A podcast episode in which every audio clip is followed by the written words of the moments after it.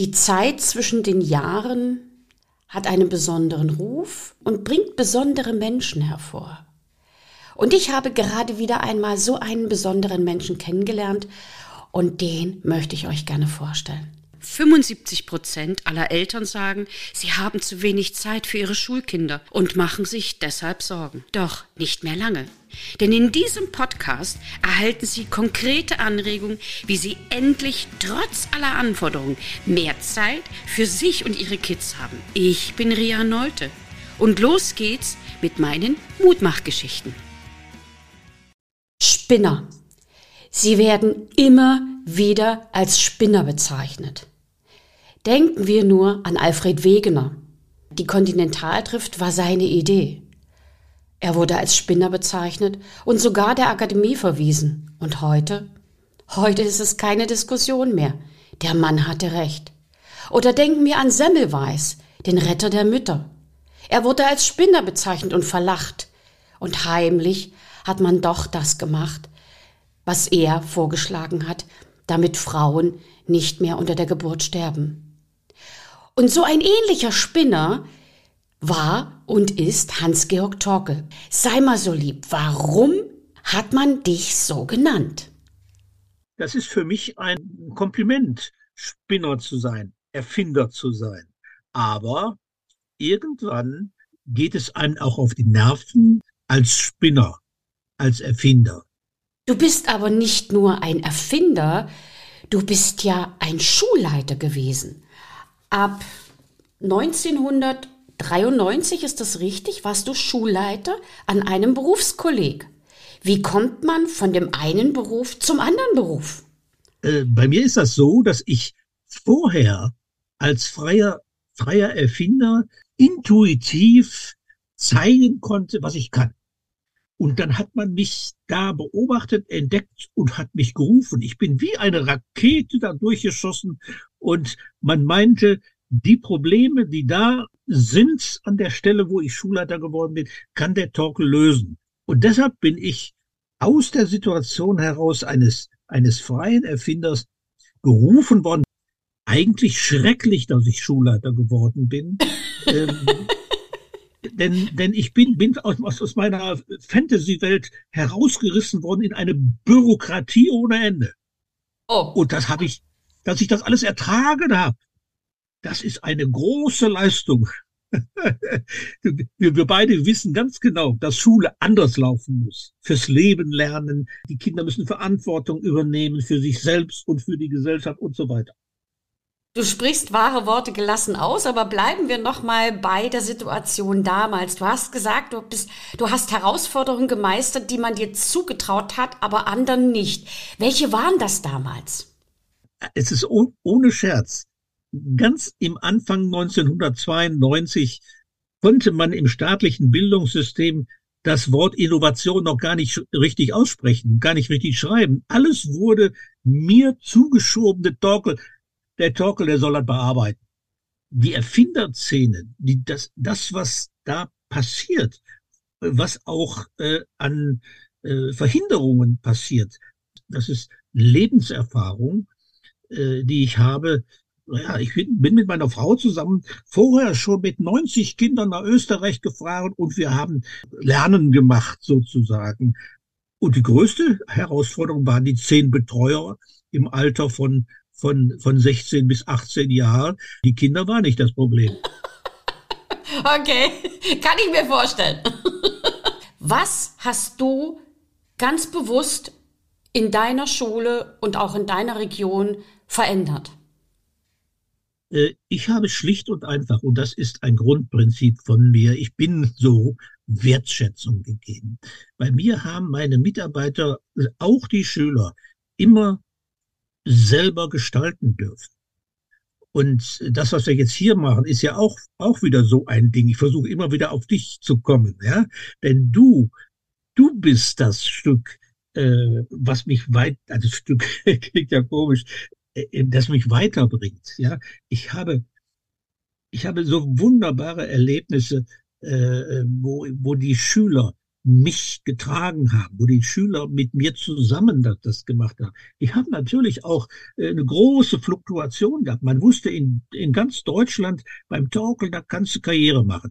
Ich habe äh, eigentlich nie Personalprobleme gehabt, obwohl äh, gerade an einem technischen Berufskolleg und dann auch der Frauenanteil äh, sehr gering war, von 0,3 Prozent auf 30 Prozent habe ich den Frauenanteil in 20 Jahren erhöhen können. Und das sind Ingenieurinnen, Finde die mal am Markt. Was hast du gemacht, dass du diesen, diese Strahlkraft oder diese Anziehungskraft hattest?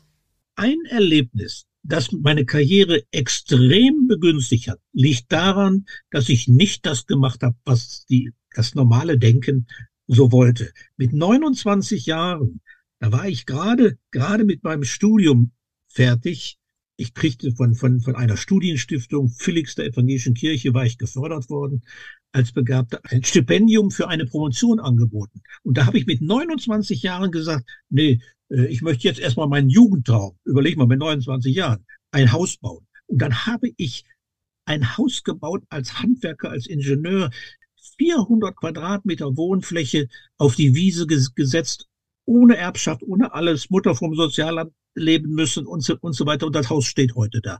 Und mit diesem Moment, wo ich diesen Mut hatte, habe ich meine gesamte Karriere um Kopf gestellt. Ich konnte, weil die Einstellungen immer so schubweise laufen, konnte ich keine Stelle bekommen mehr für den technischen Bereich. Da habe ich schon als Unternehmer, Selbstbauberater, so in diese Richtung, loslegen wollen. Und dann kriegte ich plötzlich aus dem kaufmännischen Bereich ein Angebot in Mülheim an der Ruhr, da wo ich auch, auch wohne.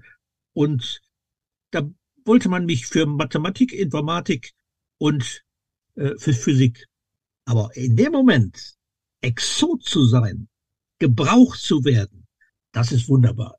Nach nur zwölf Jahren normal Lehrer sein an der kaufmännischen Schule bin ich dann zum Schulleiter gerufen worden. Dann musst du ganz nach, viel richtig gemacht haben, genau. Äh, ja, ich habe immer so eine schöne Geschichte, als der Leistungssportler im, im, im, im Golfspielen von Journalisten gefragt worden, Mensch, da haben sie aber Glück gehabt, dass sie das Loch da getroffen haben mit ihren äh, Schläger. Und da hat er geantwortet, ja, ich habe unheimlich viel geübt, um Glück zu haben. Man Wie, muss zum Glück hingehen. Man muss bereit sein, äh, mitzumachen und, und, und Herausforderungen. Der Herrgott hat uns die möglich, die geistige Möglichkeit gegeben, aber wir müssen es schon selber tun. Wir müssen hingehen zum Glück. Das ist richtig. Hans-Georg, du hast gerade von Mut gesprochen. Mir ist es auch aufgefallen, dass du in Dingen so ähnlich denkst wie ich. Auch für mich ist Wertschätzung unwahrscheinlich wichtig. Das ist eine der drei Paradigmen meiner Unterrichtsarbeit. Aber bezüglich des Mutes, ist man ein Spinner, weil man den Mut hat, anders zu sein und dadurch Erfolg bekommt? Und was sind deine anderen Zutaten zum Erfolg gewesen? Ein Spinner, ein freier Erfinder, ich übersetze immer sofort als freier Erfinder, ist man in der Regel extrem mutig und meint, die gesamte, gesamte Welt glücklich machen zu können mit dem, was man erfunden hat. Und darum spinnt man auch. Leider ist es am Markt so, dass nicht mehr als ein Prozent der Ideen, der Erfindungen, der freien Erfindungen überhaupt den Markt erreicht. Das heißt, 99 Flops sind vorprogrammiert. Das ist meine Erfahrung in der Zeit, wo ich den Deutschen Erfinderverband geleitet habe. Und äh, weil das immer so ist, kann ich eigentlich guten Gewissens überhaupt nicht empfehlen, den normalen Weg zu gehen, weil ich 99 Prozent Flops verursache. Erfinder sind Menschen, die hochgradig gefährdet sind, die Haus und Hof verhökern für ihre Idee. Und da bin ich auch extrem gefährdet. Meine Familie muss mich immer aus der siebten Wolke holen. Das Entscheidende ist gewesen, dass ich den Mut hatte, äh, das Stipendium äh, nicht anzunehmen, sondern ein Haus zu bauen und die 400 Quadratmeter stehen heute da. Und dadurch hast du Dinge gelernt, die du wahrscheinlich in deinem Leben immer wieder benutzt. Ich kann mich erinnern, ich selbst habe, als wir Haus gebaut haben, Fliesen gelernt. Und im Zusammenhang mit dem Fliesenlernen habe ich festgestellt, der Satz des Pythagoras ist ganz interessant. Dadurch bleiben die Fliesen gerade und man hat nicht diesen schrägen Verlauf. Und seitdem erzähle ich den Schülern, wozu man den Satz des Pythagoras braucht.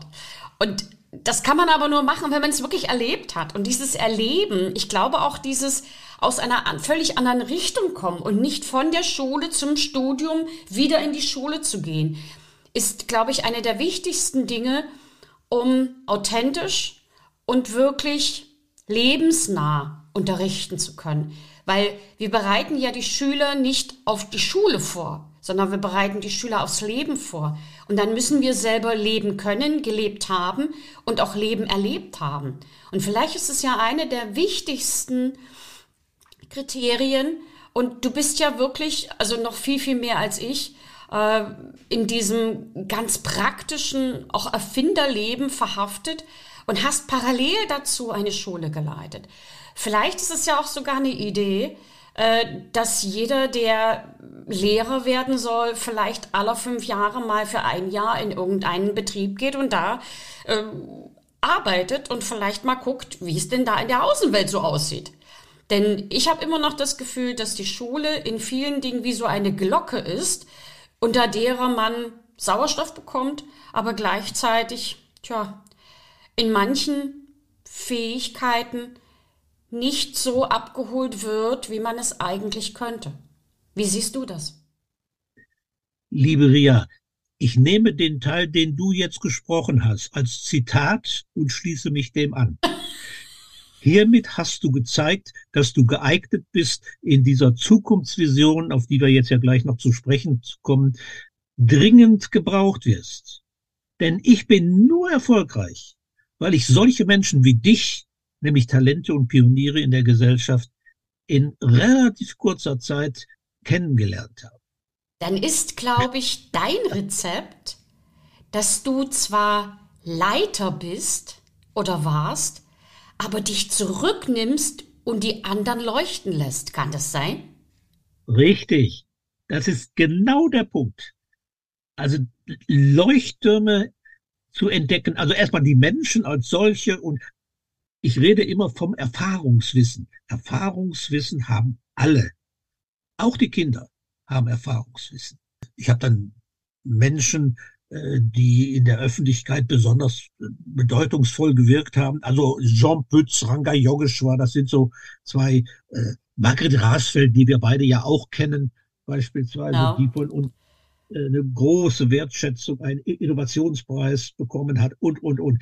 Und weil dein Netzwerk auch mit einer großen äh, Überdeckung auch mein Netzwerk ist, dann müssen wir doch zusammenkommen. Die großen Herausforderungen, die wir haben, die kriegen wir doch überhaupt nicht mehr bewältigt. Alleine nicht. nicht mhm. Wenn wir nicht gemeinsam an die Sache rangehen, die Kräfte bündeln. Und alle von uns äh, freuen sich über ein Dankeschön. Und jetzt bin ich wieder mutig. Ich habe als Schulleiter in der Zeit, wo ich tätig war, Schulleitungen qualifiziert. Alle Schulformen für die Bezirksregierung. Ich habe Hochschule mit zertifiziert.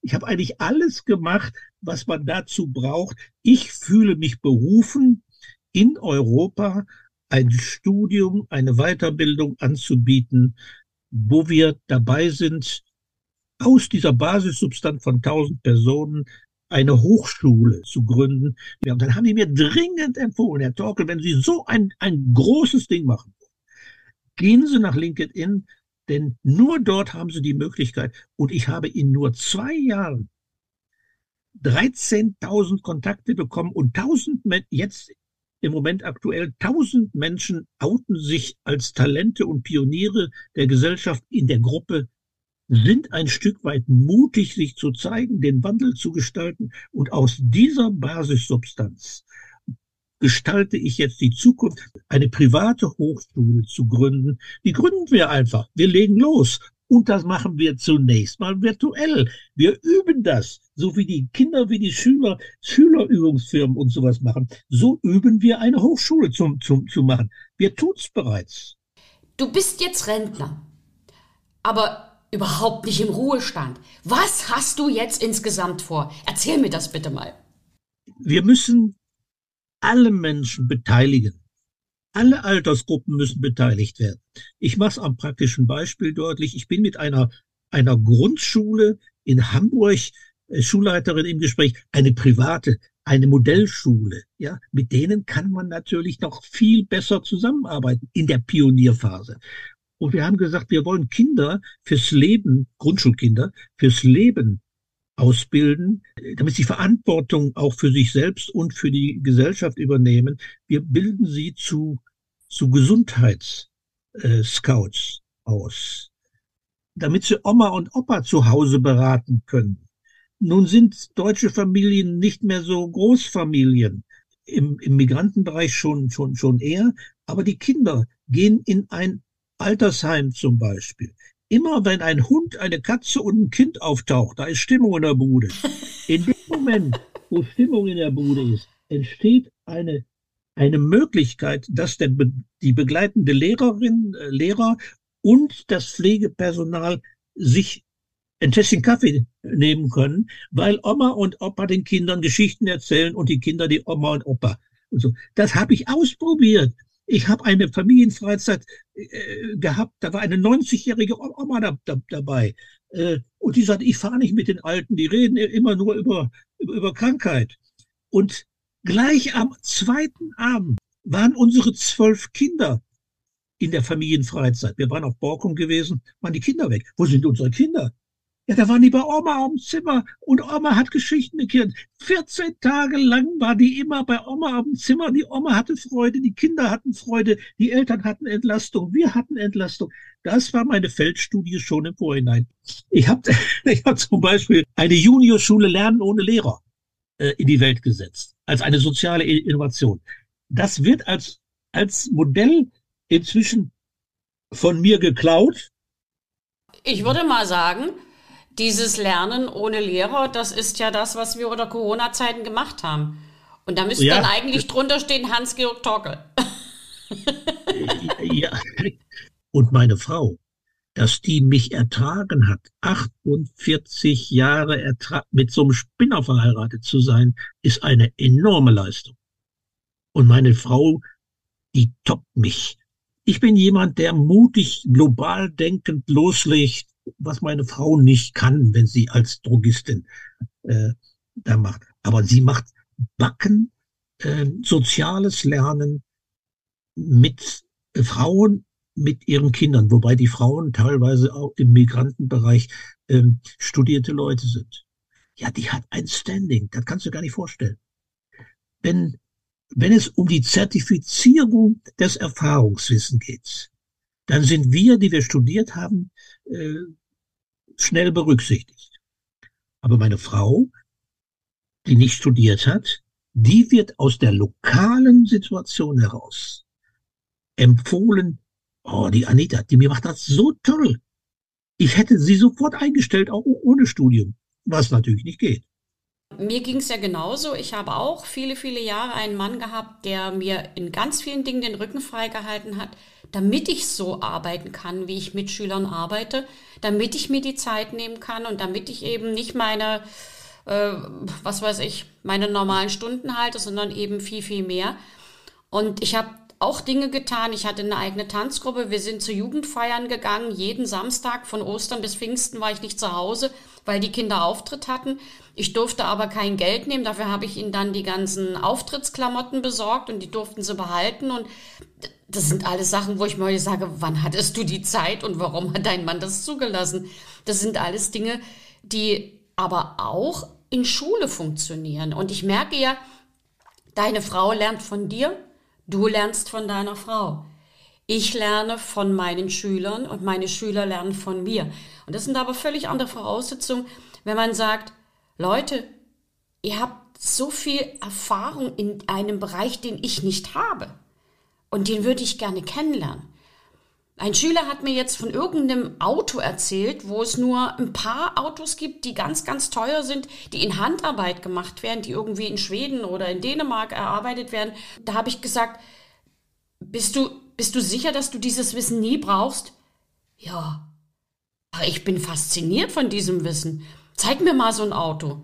Und jetzt komme ich zu meinem Sohn, der ist, der ist im Autobereich tätig, der kannte diese Firma und da sagt er, wenn ein Zwölfjähriger dieses Auto kennt und weiß, wie viele Leute daran arbeiten und was das Auto, wie das Auto funktioniert, das ist Spezialwissen. Das ist nicht unnützes Wissen. Aber wir Lehrer tun das ab als unnützes Wissen. Weil wir selber dieses Wissen nicht haben. Und das ist eine Art von Hochmut, würde ich sagen, die wir an den Tag legen, die wir aber nicht an den Tag legen dürfen. Weil die Kinder, wenn wir die richtig ins Leben begleiten, dann sind das die nächsten Spinner, die nächsten Erfinder, die unsere Welt ein Stückchen besser machen. Und all die Lehrer, die das sehen und die das so ähnlich handhaben, so wie du und so wie ich, all den Lehrern, den muss ich einfach mal an der Stelle Danke sagen. Wir sind so, so viele. Ich merke das immer mehr. Und wenn du schon tausend Leute dabei hast, die alle so ähnlich denken wie ich, Leute, dann lasst uns zusammengehen, lasst uns bei den Händen halten, einen großen Kreis bilden, eine Universität herstellen und eine Delle in dieses Schuluniversum schlagen und diese Delle mit Wertschätzung füllen. Für uns und unsere Kinder, unsere Zukunft. Lasst es uns doch einfach tun, oder? Wie siehst du das?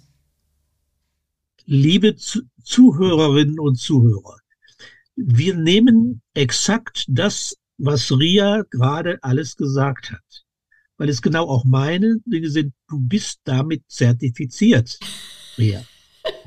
Bin das ich haben jetzt wir dann dabei? auch Und das ist doch ausprobiert, wenn die Schüler es übungshalber schon mal machen, eine Schülerübungsfirma. Warum sollen wir, die wir äh, so viel Erfahrungswissen haben, nicht auch eine Hochschule, eine private hinbekommen. Unter den tausend Leuten sind extrem, ich meine, du brauchst nur deine Leute. Nimm die, den, den Gerald Hüther, äh, die Rasfeld. Ja, das sind doch, die, die, die kennen wir beide. Du hast sie im Netzwerk, ich habe sie im Netzwerk. Ja, dann lass uns das Netzwerke doch über, übereinander schieben. Und jetzt, jetzt äh, frage ich dich mal, Turmbau zu Babel. Sagt dir das was? Darauf wollte ich dich ansprechen. Da hattest du mir schon mal gesagt, dass die heutig, dass du das Gefühl hast, dass wir in der heutigen Zeit wieder mit dem Turm zu Babel zu tun haben. Vielleicht kannst du auf diese, auf diese Metapher, die ja in der Bibel steht, nochmal eingehen. Ich komme ja aus, obwohl ich nicht regelmäßig in die Kirche gehe. Ich bin evangelisch, meine Frau ist katholisch äh, und habe dann in meinem Berufskolleg ähm, mit sehr vielen Muslimen zu tun gehabt. Und da habe ich gesagt, wie wie kriege ich das jetzt in den Griff? Und da habe ich einfach ähm, den Professor Küng von der Weltethos Stiftung, der acht große Weltreligionen äh, äh, auf einen Minimalkonsens zusammengebracht hat, der von der katholischen Kirche damals äh, rausgeschmissen wurde, weil er zu progressiv war.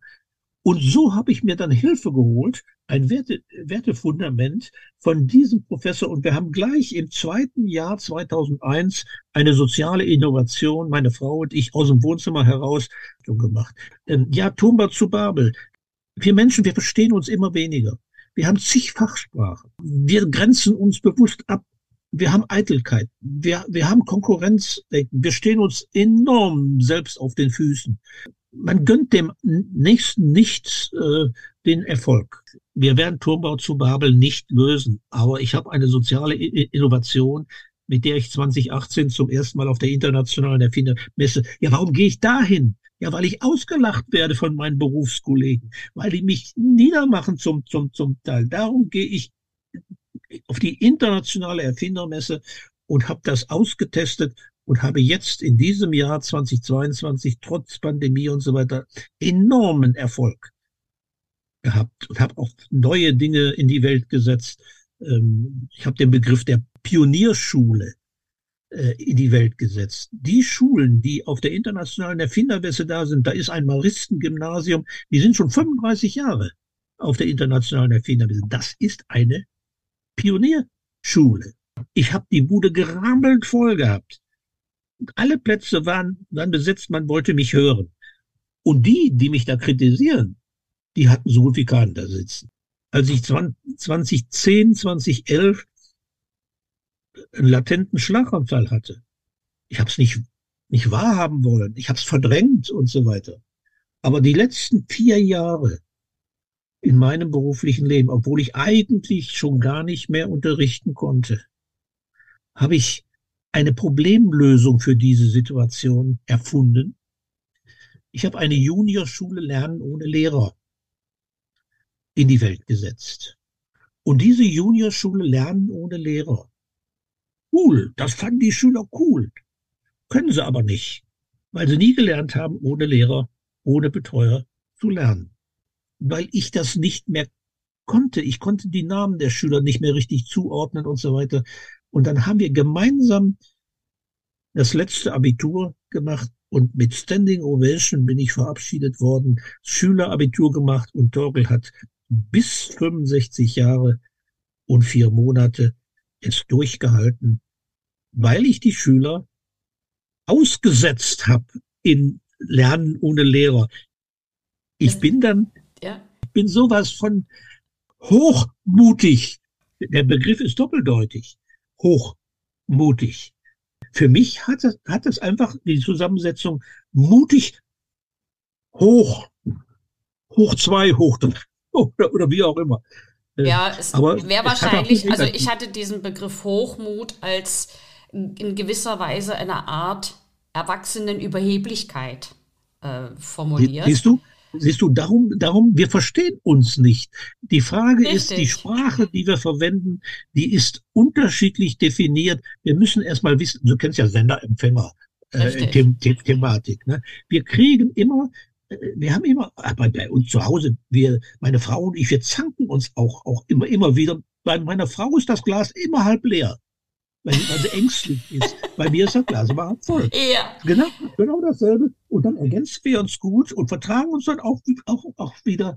Aber ähm, wer soll es denn tun, wenn nicht wir? Genau. Wer, wer, wer will denn diese Probleme lösen? Wir haben Lösungsvorschläge im Fachkräftemangel für Schule, Pflege und Betriebe. Betriebe ist immer die duale Partnerschaft, Lehrlinge ausbilden und so weiter.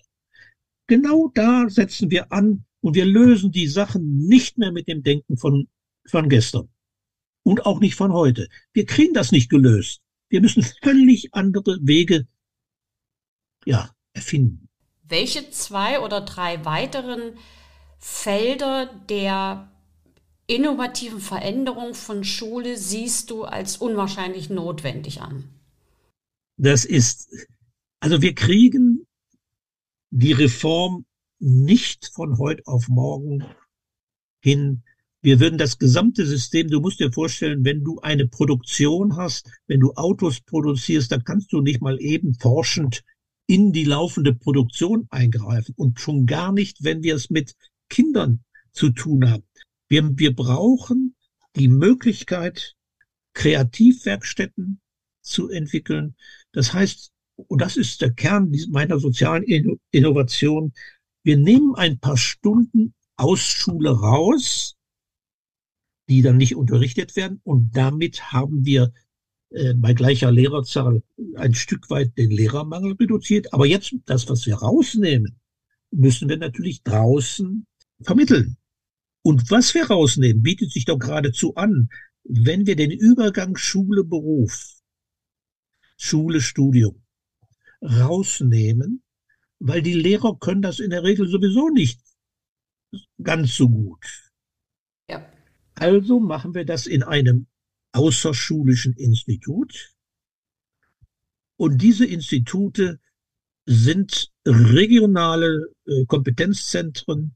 Und ich habe zum Beispiel vor Jahren schon das Projekt in Nordrhein-Westfalen Zukunft durch Innovation beraten.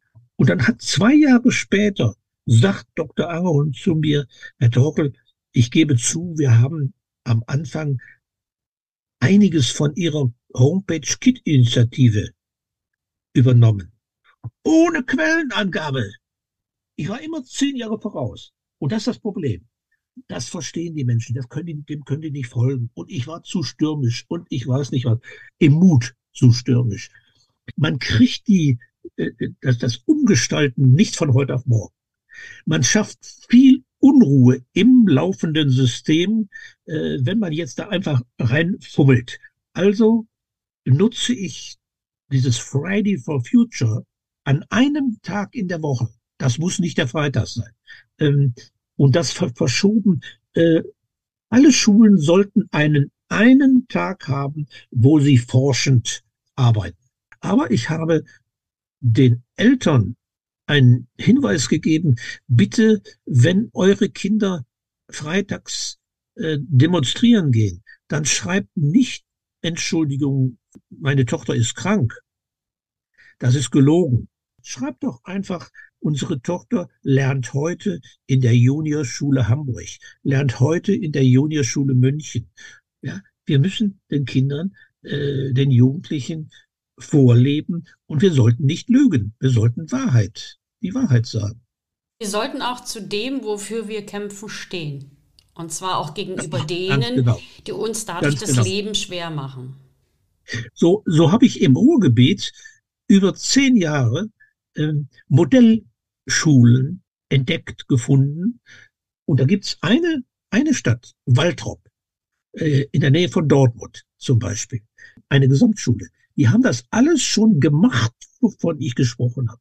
Das war der Hammer. Und diese Schulleitung, Schulleiterin, die sollte im letzten Jahr schon einen Innovationspreis bekommen und konnte nicht, weil sie in einem Projekt Zukunft durch Innovation, man achtet darauf, was ich ursprünglich beraten habe, haben die außerschulisch mit Fördergeldern ein solches Kompetenzzentrum gemacht. Und da sind die federführend beteiligt. Das ist alles schon da. Ich sammle, ich, ich sammle diese Sachen ja nur ein und, und, und kombiniere sie miteinander und so. Und das ist das äh, Erfinden durch Weiterentwicklung. Wir können die laufende Produktion, gerade wo Menschen eine Rolle spielen, nicht mittendrin unterbrechen. Aber wir sollten uns die Freiheit nehmen, an einem Tag in der Woche, dann lassen wir die Menschen doch mal gestalten. Lieber Hans-Georg, unsere Zeit ist leider schon wieder fast um.